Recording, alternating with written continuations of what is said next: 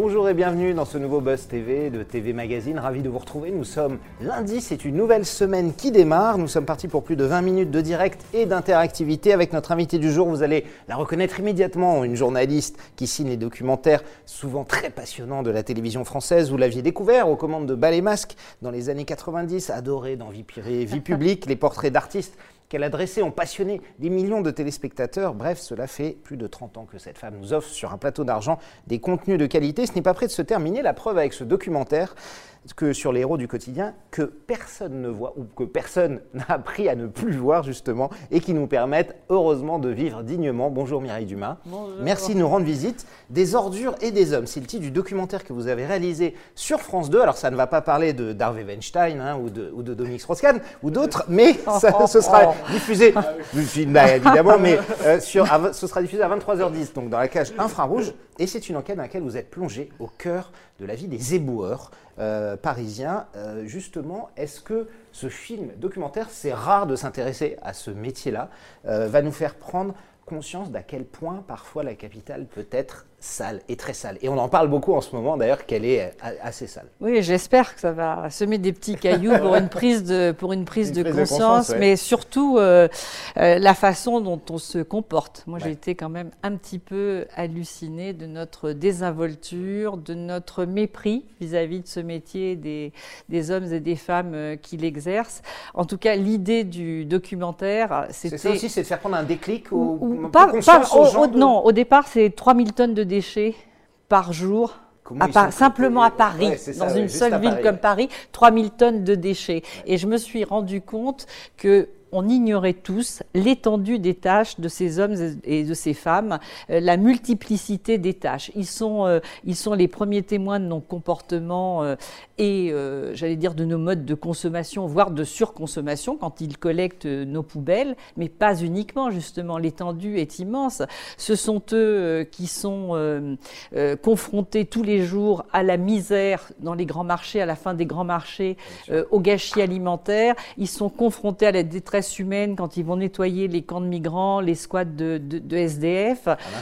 voilà, ce sont eux qui assistent aussi aux manifestations de joie et de colère dans Paris, puisque dans Paris et dans toutes les villes de France. Moi, j'ai pris Paris, mais ça vaut pour toutes les villes de France. Ce sont eux qui nettoient justement derrière les manifestations, les fêtes, et, Dieu sait si à Paris, voilà, il y a, il y a 300 événements quand même. Voilà, tout ce qui est prévu, imprévu dans toutes les villes de France. Et en fait, à travers eux, je me suis aperçu que c'était une façon de prendre le pouls de la France, des grandes villes, mais de la France. C'était aussi, à travers eux, un, portrait de la société ici et maintenant. Et c'est un documentaire absolument passionnant hein, qu'on va voir. Vous allez voir la bande-annonce dans quelques instants et vous allez pouvoir également poser toutes vos questions à Mireille Dumas sur lefigaro.fr, sur tvmac.com et sur la page Facebook de TV Magazine. Elle est là pour ça, elle vous attend. Est-ce que vous regardez ces documentaires? Est-ce que vous faites partie euh, des citoyens qui ont tendance à jeter par terre? Pas trop, n'hésitez pas. Vous pouvez vous dénoncer anonymement, il n'y a aucun souci.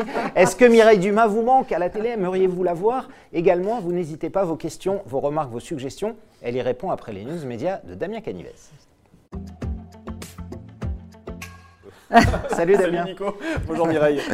On démarre ces news médias avec les audiences. On va se concentrer sur samedi soir. Exactement. Et eh bien TF1 peut sortir la boule à facettes et entamer une danse de la joie parce que non seulement la chaîne s'offre la première ligne du classement, mais en plus elle signe un score en hausse sur une semaine. 5 millions de mélomanes ont assisté à la suite de la 9 saison de The Voice, ce qui représente 26,5% de part d'audience. Alors face à ce score au sommet, eh bien la fiction française doit se contenter de la deuxième ligne euh, du euh, podium, la deuxième marche du podium. France 3 dégainé un téléfilm inédit intitulé L'Archer Noir avec Laurent Ronac que nous avons pour habitude de retrouver dans, Camping, Paradis sur TF1. Mais voilà, il fait des infidélités, ça lui arrive. Super score, 4,2 hein, millions. Ah ouais, c'est super. Ouais, ouais, c'est clair. Hein. Même s'il y avait une grosse concurrence, 4,2 millions de curieux ont tout de même répondu présent. Euh, la médaille de bronze atterrit cette fois-ci autour du coup de France 2, la chaîne de service public misée sur un documentaire passionnant euh, sur l'hémisphère sud intitulé Une planète de monde. Et enfin, on termine avec France 4 qui tire son épingle du jeu grâce au rugby féminin. La France affrontait l'Italie à l'occasion du tournoi des Six Nations.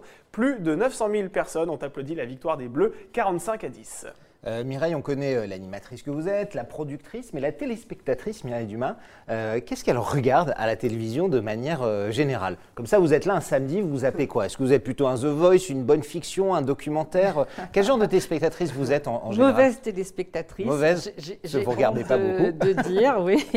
C'est possible. Je, regarde beaucoup la nuit parce que je suis insomniaque. Ah. Et oui, bien sûr. Mais sinon, c'est vrai que je prends, je, prends, je prends un peu selon, euh, selon j'allais dire, ce, que, ce qui se passe dans la journée. Donc, je vais prendre l'info, ça euh, très régulièrement, euh, des docs parfois, un peu de un peu de fiction, voilà. Ça, ça, vous picorez ce qui, ce qui passe. Ben oui, mais c'est fait. Maintenant, c'est comme ça. On picore, c'est à la carte. C'est vrai, c'est à la carte.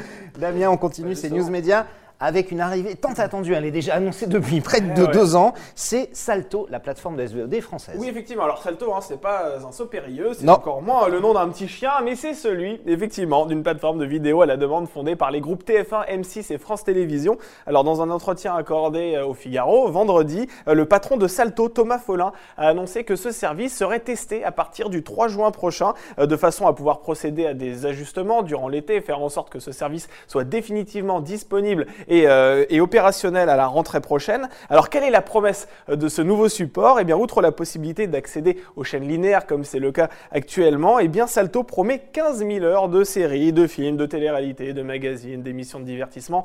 Euh, bref, un investissement de 250 millions d'euros sur 3 ans, loin des 15 milliards de dollars à un titre de comparaison que Netflix a investi l'année dernière. pour le prix évidemment, puisqu'on sait que c'est le nerf de la guerre, Thomas Follin a également donné quelques précisions. Il devrait être compris entre 5 euros et moins de 10 euros. Reste à savoir maintenant si la plateforme Salto parviendra à se faire une petite place entre les Amazon Prime, les Netflix, euh, les Disney Plus aussi qui devraient arriver le 24 mars prochain. Absolument, Warner et, tous les autres. On rappelle juste que 250 millions d'euros sur 3 ans, 250 millions, c'est ce que met Netflix juste en France sur les productions françaises. Voilà. Et, les chaînes françaises vont le mettre sur, euh, sur 3 ans. Est-ce que ces plateformes aujourd'hui de SVOD, euh, Mireille, elles font elles ont complètement euh, bouleversé totalement le, la télévision. Bah, bien sûr, totalement. Vous êtes, euh, d'ailleurs, vous, regardez ou pas aussi un peu? Oui, bien sûr. Je ne vais pas donner de nom.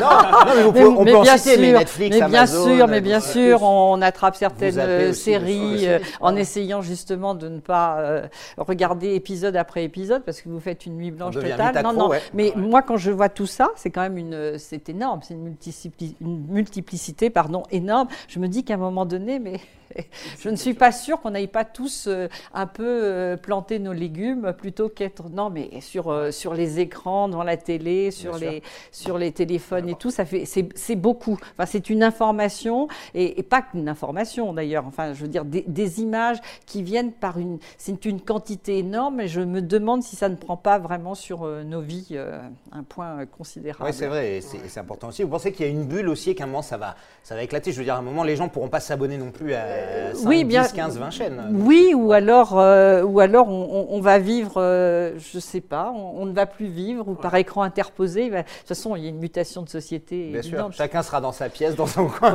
je ne sais pas, on fera tout, tout, tout, à distance, on mangera à distance, on fera l'amour à distance, on, ah ça, enfin tout. quoi, ça, on peut essayer. ça marche hein, déjà. Physiquement, c'est un peu compliqué. on ne sait jamais, on ne sait jamais. On termine, Damien, euh, avec une triste nouvelle hein, ce week-end que nous avons appris, c'est le décès d'une grande star américaine de série. Oui, effectivement. Alors, euh, les téléspectateurs l'ont adoré dans Les Mystères de l'Ouest ou encore Les Têtes Brûlées. L'acteur Robert Conrad s'est éteint à l'âge de 84 ans en Californie des suites d'une défaillance cardiaque. Alors, Jim West dans Les Mystères de l'Ouest. Effectivement, un acteur, euh, mythique, effectivement. Alors, il a débuté comme laitier, puis chanté dans un club de nuit, mais sa carrière artistique prend de l'épaisseur lorsqu'il endosse, à partir de 1959, un rôle récurrent dans la série Hawaiian Eye. Hawaiian Eye, c'est ça? Euh, mais la série, voilà, alors qu'il lui a permis, comme vous le dites, Nicolas, de briller aux yeux euh, du grand public, eh bien les mystères de l'Ouest hein, au milieu des années 60, lorsqu'il interprétait un agent des services secrets américains. Sa dernière apparition au cinéma, c'était il n'y a pas si longtemps que ça, hein, c'était en 2002 euh, dans le film d'horreur Dead Above Ground. Les mystères de l'Ouest, on parlait justement, on parlait de séries. Est-ce que, euh, justement, dans tout ce que vous regardez, il y a des séries maintenant? Et beaucoup sur les plateformes, comme vous le disiez, vous, vous êtes accro ou vous dites vous essayez de, de, vous réguler un peu. Comme vous êtes insomniaque, ça, peut, ça peut être compliqué la nuit. Vous pouvez partir pour une nuit tout, tout, à fait, tout à fait. Non, mais ça marche. mais on voit les gens aujourd'hui font ça, on enchaîne des, Non, non, non, non, non, vous vous non, moi je suis, non, tout à fait. Parce que j'adore lire et j'aime écouter de la musique, c'est bon, et, j'aime la nature. Donc je suis protégée de tout cela.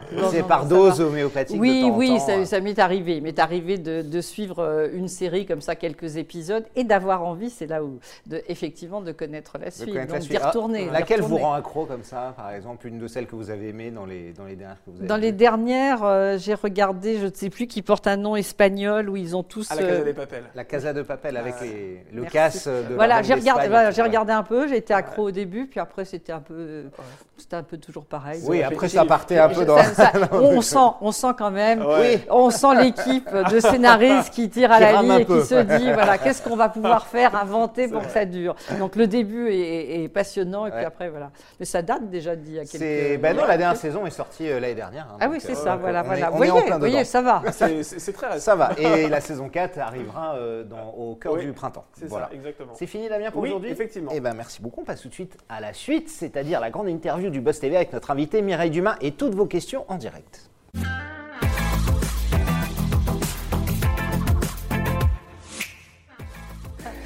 Mireille Dumas avec vous, elle a failli partir, mais on l'a retenue. Oui, je suis là, je suis là, je suis là. Elle est face à vous maintenant, évidemment, chers internautes. Vous pouvez lui poser toutes vos questions. On va parler de ce documentaire intitulé Des ordures et des hommes qui sera diffusé demain soir sur France 2 à partir de 23h10. Une, enquête au cours de laquelle vous avez suivi les éboueurs, donc qui nettoient quotidiennement la capitale. On en a parlé en préambule. Euh, pourquoi avoir décidé de mettre en avant ces, ces soldats de l'ombre? Euh, J'allais dire des gens qu'on ne voit quasiment jamais. Des documentaires, on voit toujours les policiers les pompiers, assez spectaculaires. Pourquoi les, éboueurs? Pourquoi Parce que les éboueurs font un métier essentiel à la société. Ça, c'est vrai. Sans eux, voilà, nos villes seraient un véritable tas d'immondices. Et je pense qu'on n'a pas conscience de ça. Ils sont, euh, ce sont des gens qui se considèrent et qui sont invisibles euh, à nos yeux, sauf euh, justement lorsqu'on se retrouve derrière le camion poubelle. Coincé en voiture. Ah, ça, et que là, on les voit et qu'ils nous agacent alors qu'ils ne font que leur, que leur métier, et un métier, je disais, indispensable. donc, ce sont des gens qui, en plus, moi, en les suivant, m'ont ouvert les yeux et je trouve qu'on est tous aveugles. Donc des invisibles qui nous ouvrent les yeux, chapeau. Comment ça se passe euh, concrètement le quotidien d'un éboueur à Paris Vous avez, vous avez suivi sur des journées euh, Alors moi, oui, ce qui m'a intéressé aussi et le pourquoi de ce documentaire, c'est que j'ai justement euh, découvert comme je le disais précédemment, que les tâches étaient innombrables et qu'il existait à Paris, dans la capitale, une unité spéciale qui s'appelle la fonctionnelle, qui est unique au monde, qui, euh, qui travaille 7 euh, jours euh, sur 7, 24 heures sur 24 tout au long de l'année et qui s'occupe des grands événements prévus et imprévus de la, de la capitale. Donc, ces gens-là, ces personnes-là, ont d'abord été éboueurs de quartier. On commence finalement par le quartier, par collecter les poubelles, euh, euh, débarrasser les, encombrants. Et ensuite, on peut postuler pardon, à cette unité qui s'occupe de tout. Ce que je disais tout à l'heure, des squats, des, manifestations, des, fêtes. Euh, je me suis aperçue à quel point les jeunes qui se disent tous très très engagés, écologistes, dans la tête.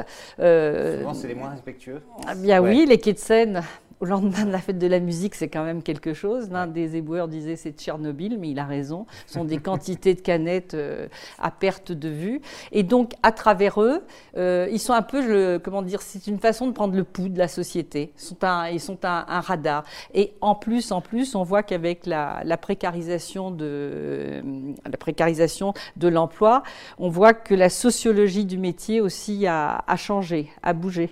Donc c'était hyper intéressant de voir qu'aujourd'hui les gens viennent à ce métier de, de tous les horizons, euh, viennent en reconversion, viennent parce qu'ils euh, ils, veulent absolument avoir une sécurité d'emploi. Moi, j'ai travaillé avec les agents euh, municipaux et depuis une quinzaine d'années, les femmes sont arrivées dans le métier. Il faut savoir qu'à la fonctionnelle, et donc l'une d'entre elles, je l'ai suivie, elles sont cinq et elles, ont été recrutées en 2019, juste l'année dernière, alors que le service a été créé en 1932 en 1900, pardon, 32, je me trompe, en 1982, pardon, il y a donc 37 ans, par Jacques Chirac. Et donc, les premières femmes sont arrivées l'année dernière. dernière. Alors évidemment, il suffit de venir une fois à Paris hein, pour constater, hélas, souvent que la ville est sale, très sale, même notamment depuis... De, notre faute d'ailleurs, ils tiennent à le dire, hein, les éboueurs. Parce qu'évidemment, on dit c'est depuis la, la, mandature d'Anne Hidalgo. Est-ce que c'est la faute de la municipalité? Est-ce que c'est la faute Moi, je ne dis pas ça. Non, mais est-ce que c'est la faute de la municipalité? Est-ce que c'est la faute de, des, ah, gens? Ah non, c'est la faute de qui?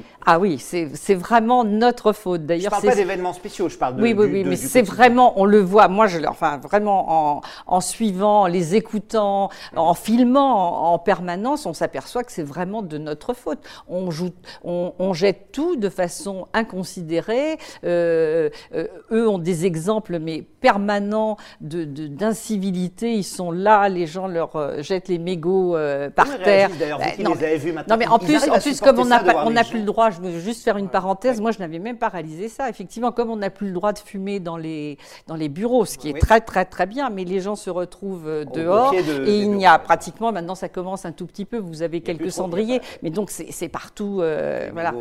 Mais comme pardon, votre question? Ah non non pardon. je pars toute seule. Je suis tellement, j'ai tellement sur les éboueurs justement. Est-ce comment ils arrivent à réagir? Est-ce qu'ils arrivent encore à supporter ça? De voir des gens juste devant et parfois jeter une canette. À la, poubelle est à 2 mètres et ils la jettent par Mais moi je les trouve vraiment très très courageux parce que c'est vraiment le rocher de Sisyphe. C'est un défi en permanence renouvelé que de nettoyer, nettoyer, nettoyer. Donc ils prennent sur eux, sur eux. On voit de temps en temps quand même une pointe de colère euh, hein, euh, surgir, mais je les trouve quand même, euh, j'allais dire, je sais pas, dans une espèce de, de presque de résignation hein, à se dire voilà, l'être humain est comme ça et tout. Mais quand même, quand même, ça, c'est insupportable. C'est insupportable à voir, à constater. Il y a des affronts. Mhm. Des gens disent vous êtes payé pour ça, on, on paye des impôts, euh, vous n'avez qu'à faire euh, ce boulot-là. Enfin, c'est honteux. Franchement, moi, j'étais scandalisée. Et ça change votre, non, mais ça change votre regard. Sans compter qu'au niveau du tri sélectif, on n'est pas non plus. Oui, oui, un modèle, ça c'est vrai. On n'est pas un modèle. Et moi, je filmais par hasard sur les quais de Seine, justement, et, des, touristes sont arrivés nous expliquer que vraiment, vraiment, c'était, euh, on était à peu près les seuls en Europe, tout au moins, à se comporter de cette manière-là, à tout laisser traîner, à jeter comme ça sur, sur la voie publique. Je ne suis pas sûre que les gens fassent euh, la même chose chez eux. Ah non, c'est sûr. En tout cas, pas en Allemagne, à côté de chez Damien, ça ah c'est certain. Damien. Oui, nous sommes en direct sur la page Facebook de TV Magazine, sur lefigaro.fr. On salue Alexandre hein, qui trouve que c'est une excellente idée ce documentaire. C'est vrai qu'on ne pense pas assez aux difficultés de ce métier. On salue Mada qui nous salue de Montréal, au Canada. Voilà, ah, il y a des gens qui nous regardent dans le monde ah, bah, entier, tant mieux. Euh, Sylvain Michael. Comment ça se passe justement à Bah oui, justement, tiens, hein témoignez aussi. Est-ce que Laval est propre Voilà, on a envie de savoir. C'est recouvert de neige, donc on voit plus les déchets. c'est vrai. Mais une question de, de Camille qui souhaite savoir pourquoi Paris est-elle une ville si sale, sachant qu'il y a des éboueurs qui s'activent en permanence. C'est vrai, est-ce qu'il y a un manque de moyens du côté des éboueurs, ou bien est-ce que c'est juste impossible de laver une ville quand on a des incivilités aussi flagrantes? Non, je crois que ce doit être la même chose euh, à Marseille et dans d'autres euh, dans oui, oui, Paris n'est pas la seule. Oui, oui, c'est la ville la plus sale de France, hein, Marseille. On dit souvent Paris. oui, euh, oui, oui, aussi, justement. Non, je, je, je pense qu'il y a vraiment, on a un problème, nous, les Français, de, de comportement. Voilà, c'est tout. On, jette de façon euh, inconsidérée. Je crois qu'on ne se, je ne sais pas d'où ça vient. Est-ce qu'il faut euh, repartir à l'école? Je pense que c'est vraiment sont des sont des cours à l'école. D'ailleurs, on m'a proposé, euh, on m'a dit ce film devrait tourner aussi, non, mais dans les écoles pour une, une, prise de conscience quand même de, ouais, ouais, ouais, dès le départ. Je pense que ça c'est c'est essentiel. Après, après peut-être qu'à que à la suite d'une d'une grosse fête comme la fête de la musique, peut-être plus d'endroits avec des poubelles, etc. Mais je ne suis pas certaine que ça change vraiment le, fond du problème. Plus vous jetez, d'ailleurs, avec les, tout ça est arrivé aussi avec les, les fast-foods, etc. Les gens mangent dans la rue, jettent, etc. Ça fait venir les rats aussi. Ce qu'il faut, voilà, il faut, il faut penser à ça, c'est que c'est un enchaînement. et les rats, heureusement aussi qu'ils sont là, parce que les rats mangent, on ne le dit pas assez, mais mangent aussi beaucoup quantité de déchets. Donc vous voyez, c'est un cercle vicieux. Absolument. Euh, qu'est-ce qui motive ces hommes et ces femmes euh, que vous avez rencontrés à, ramasser les déchets. Est-ce que c'est un métier qu'on fait euh, souvent par dépit on se rappelle tous à l'école, on a toujours entendu si tu travailles pas bien, tu seras éboueur. C'est quelque chose, j'imagine, qui doit marquer encore, euh, encore aujourd'hui. C'est quoi des gens qui ont été en situation d'échec scolaire C'est des gens qui arrivent de, de, quel, de quel milieu à peu près? Bien sûr, bien sûr. Ils viennent pour beaucoup. Hein. il y a eu quand même euh, encore aujourd'hui euh, l'échec l'échec scolaire. mais certains, certains étaient auparavant dans la restauration, dans l'armée, étaient dans, dans l'agriculture, pâtissiers. Oui, oui, des, horizons différents. Et non, et c'est ça qui est intéressant, c'est que euh, voilà, il y a un choix à un moment donné parce qu'on n'a pas fait aussi de grandes études. Mais certains ont, bac plus un ou deux, hein. mais parce qu'on n'a pas fait de grandes études que le chômage est là, donc on veut, on veut la stabilité d'emploi. Ça nourrit, comme dit l'un d'entre eux, ça nourrit les enfants. Voilà, ça amène juste cette stabilité qui fait que on peut, euh, on peut payer son loyer et, manger. Et, et, et, moi, ce que j'entends parfois, ce que j'ai entendu parfois, pas forcément avec ceux qui, qui témoignent dans le film, mais c'est mieux vaut être euh, éboueur que chômeur. Et c'est là où je dis chapeau parce qu'il y a une espèce de grande, une grande fierté de toute façon euh, pour tous ces hommes et ces femmes à exercer ce métier, surtout pas tant le métier d'ailleurs que de rendre nos villes et nos rues propres. Voilà. Alors ce n'est pas un épanouissement, d'ailleurs, ils ne vont pas s'épanouir euh, dans ce métier, mais ils le font avec, euh, avec beaucoup de fierté. Et ils parlent avec, euh, moi je les trouve d'une intelligence euh, d'une grande intelligence. Euh, je les trouve euh, lucides, je les trouve absolument magnifiques, drôles. Et j'ai essayé de, au-delà. Ça, aide aussi pour tenir. On sait que ce métier est un peu dévalorisant. Comment ils tiennent le coup ah, justement Mais justement, ils ont, ils ont, il y a, oui, de l'humour entre une solidarité, une solidarité énorme. Ça, ça m'a beaucoup touché et beaucoup d'humour. Moi, j'ai évidemment, j'ai plongé dans ce métier. Je voulais rendre compte de ce métier faire aussi montrer Paris, Paris, ville euh, magnifique, euh, merveilleuse, ville des Lumières, et en même temps rentrer dans les, dans les souterrains de Paris. Euh, et, mais je voulais que les, les, comment dire, les, la photographie soit justement d'autant plus belle et avoir aussi des scènes de vie entre eux, ne pas, être que, ne pas les réduire à leur métier. Donc parfois, je suis avec eux et je laisse vivre les séquences, et, enfin avec toute l'équipe. Et, et, et il y a des réflexions qui sont très très, ils sont très très drôles. Voilà, il y a de l'humour, il y a de la distance par rapport à ce métier. Sinon, je pense que c'est quand même très très difficile. de, tenir le coup Compte tenu de ce qui se prennent quand même euh, un peu dans la, dans la figure et de, et de la façon dont on, on les méprise aussi un petit peu. Damien, d'autres questions d'internautes? Oui, on salue Martine, hein, qui estime que vous avez toujours une belle analyse, cette chère Mireille Dumas. Voilà, elle, nous, elle, nous, écoute là sur la page Facebook de TV Magazine. Voilà, on salue Laetitia également. Et une question de Béatrice qui souhaite savoir si vous avez euh, modifié vos comportements après ce reportage. Est-ce qu'il vous est arrivé euh, secrètement de balancer un petit papier euh, par la fenêtre et puis maintenant vous vous dites bon ben ça a des conséquences quoi. Oh, ça arrive à tout le monde, non ça, doit arriver à tout le monde. Non, euh, ce qui est très amusant, enfin très amusant, je ne sais pas si c'est amusant, mais j'ai l'impression de les, de, les voir partout, les éboueurs. Je vois ces petits hommes, vous savez, comme les Playmobil en, vert et, en, vert et jaune. non, mais j'ai l'impression de, de, voir beaucoup plus d'éboueurs alors que, bon voilà, je, je, je pense qu'ils étaient effectivement, je ne les voyez pas comme, oui, oui, comme la plupart des, gens. Et ce qui est drôle, alors là c'est une anecdote, mais justement la semaine dernière, je passais dans une rue où il y avait un marché et deux éboueurs s'étaient attardés à la fin du marché que je ne connaissais pas, hein, que je n'avais pas filmé. Et c'est vrai qu'en passant près d'eux, je les ai salués, donc je leur ai dit bonjour, ils m'ont regardé sans me répondre, sans demander ce qui Parce que ça ne leur arrive jamais, en fait. oui, bien sûr, bien sûr. Alors, euh, Des ordures et des hommes, c'est également une déclinaison littéraire, puisque le 5 mars prochain, aux éditions Bûcher-Chastel, euh, votre, euh, le livre va sortir. pourquoi avoir décidé de décliner cette enquête qu'on va voir dans Infrarouge en, en livre, Mireille? Oui, parce que le... Pour élargir un peu le... Bien sûr, parce que j'avais un, un, matériel tellement important, le sujet tellement vaste, essentiel, vraiment pose des questions qui sont, euh, qui sont indispensables en ce moment, euh, en particulier sur le gâchis alimentaire, puisque je parlais des, grands marchés euh, tout à l'heure.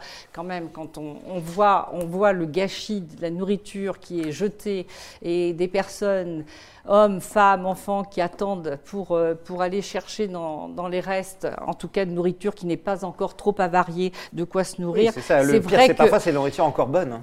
Euh, oui, et heureusement qu'il y a des lois qui passent, qui interdisent maintenant aux grandes grande surface, de jeter les nourritures, la nourriture qui va être périmée, de la donner aux associations. Il y a des choses comme ça qui se passent. Donc l'idée, c'était de d'étendre l'enquête, d'approfondir certains thèmes comme le gâchis alimentaire et d'élargir aussi à la France entière. Donc euh, c'est un, livre qu'on avait vraiment envie d'écrire et je l'ai fait avec euh, Denis de Montpion. De Montpion, oui, absolument. Et il y a, d'autres sujets évidemment sur lesquels vous élargissez qu'on ne va pas voir dans le documentaire, euh, notamment un passage sur le Bataclan qui est assez terrible où, où tous les gens spécialistes évidemment du traitement des déchets, des poubelles, explique que ça a été un véritable traumatisme de nettoyer les terrasses et le Bataclan au lendemain des attentats. Tout à fait, parce que cela aussi, ça fait partie des tâches des éboueurs et, on n'y pense absolument pas.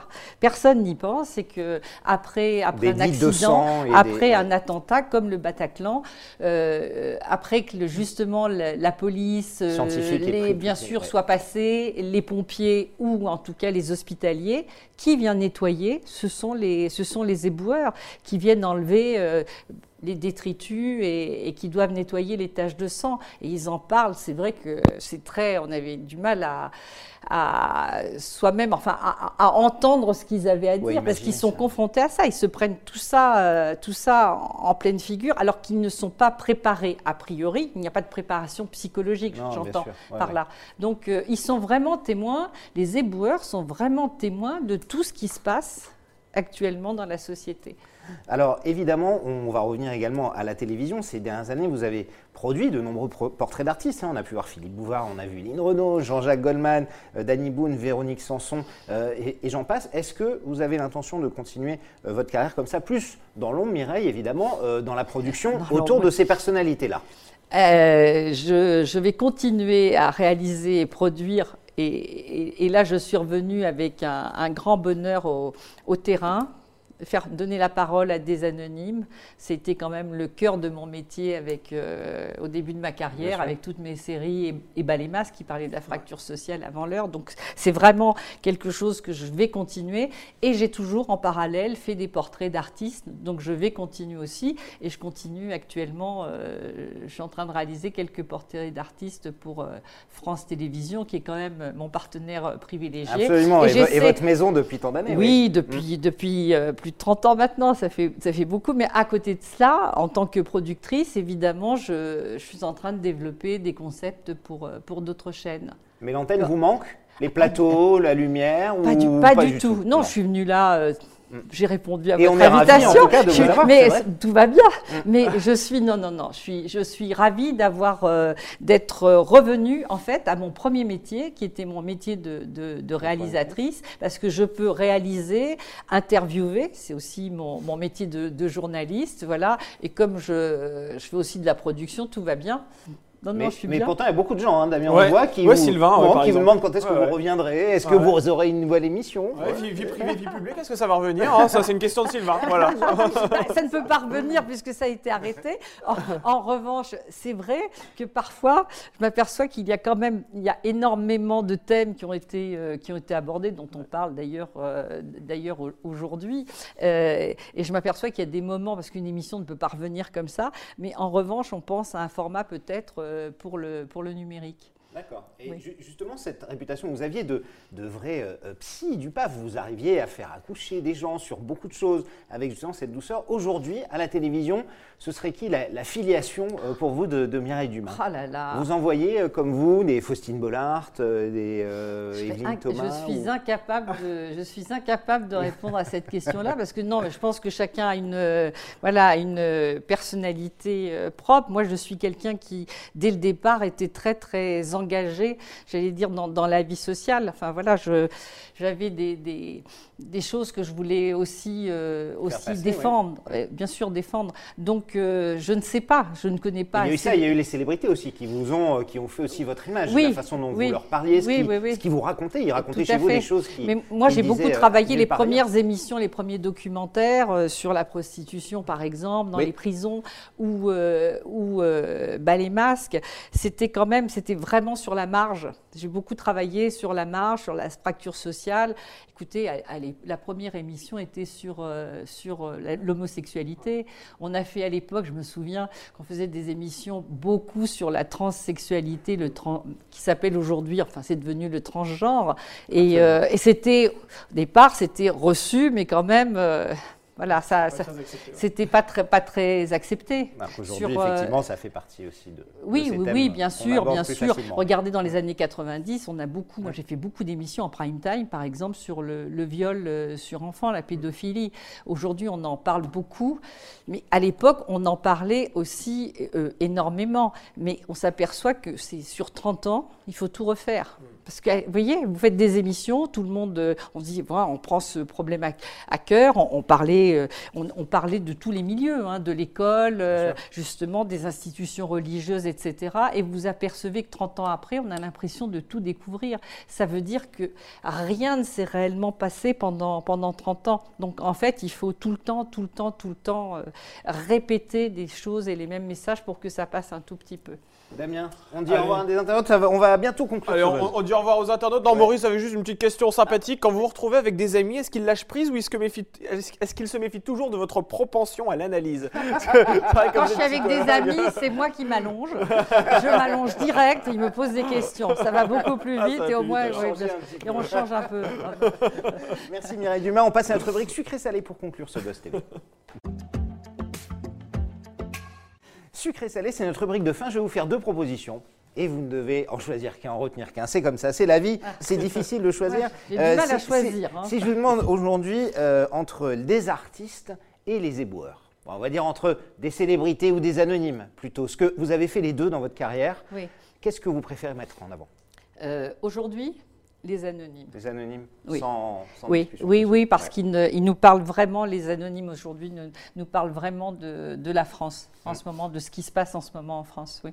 Bas les masques ou vie privée, vie publique ah, ah, non, je, vous demande de oh choisir entre vos deux enfants. Mais deux bébés, c'est ce que j'allais dire. Oh, bah non, je ne peux pas faire ça, vous vous rendez compte Les ah, non, non, non, non, leur importance. Ah, il n'y en a pas une qui est plus, qui a votre petite préférence ah, c'est très très compliqué, c'est très compliqué. Bah, les je vous ai dit, à fracture sociale, vie privée, vie publique, c'est tellement d'actualité, la frontière entre le privé et le public, euh, pendant tellement d'années, avec il y avait des anonymes. Non, franchement, je refuse, je refuse de choisir. Vous refusez, d'accord, Non, non, non, bah, je pars en prison. Vous partez en prison, animatrice ou, euh, euh, ou productrice? L'ombre ou la lumière? Ah alors là, euh, alors non, ni l'un ni l'autre. Alors non, parce que productrice, euh, en fait, j'aime bien, mais ce n'est pas ce qui m'a, franchement, ce qui me meut le plus. Euh, non, je dirais intervieweuse, journaliste, journaliste et réalisatrice. ouais, c'est ce métier. En fait, c'est le terrain, c'est d'être journaliste. Je suis journaliste et réalisatrice, de réaliser. Voilà, c'est vraiment ce qui m'intéresse, plus que la plus encore que la production, évidemment, ou que l'animation, évidemment, sur un plateau de télévision. Mais c'est d'interviewer, vous voyez, je n'ai pas besoin du plateau et d'être dans la lumière. Absolument. Le travail ou la retraite? Ah, le travail Bon, voilà, je m'en doutais, mais c'est très bien, c'est une bonne nouvelle.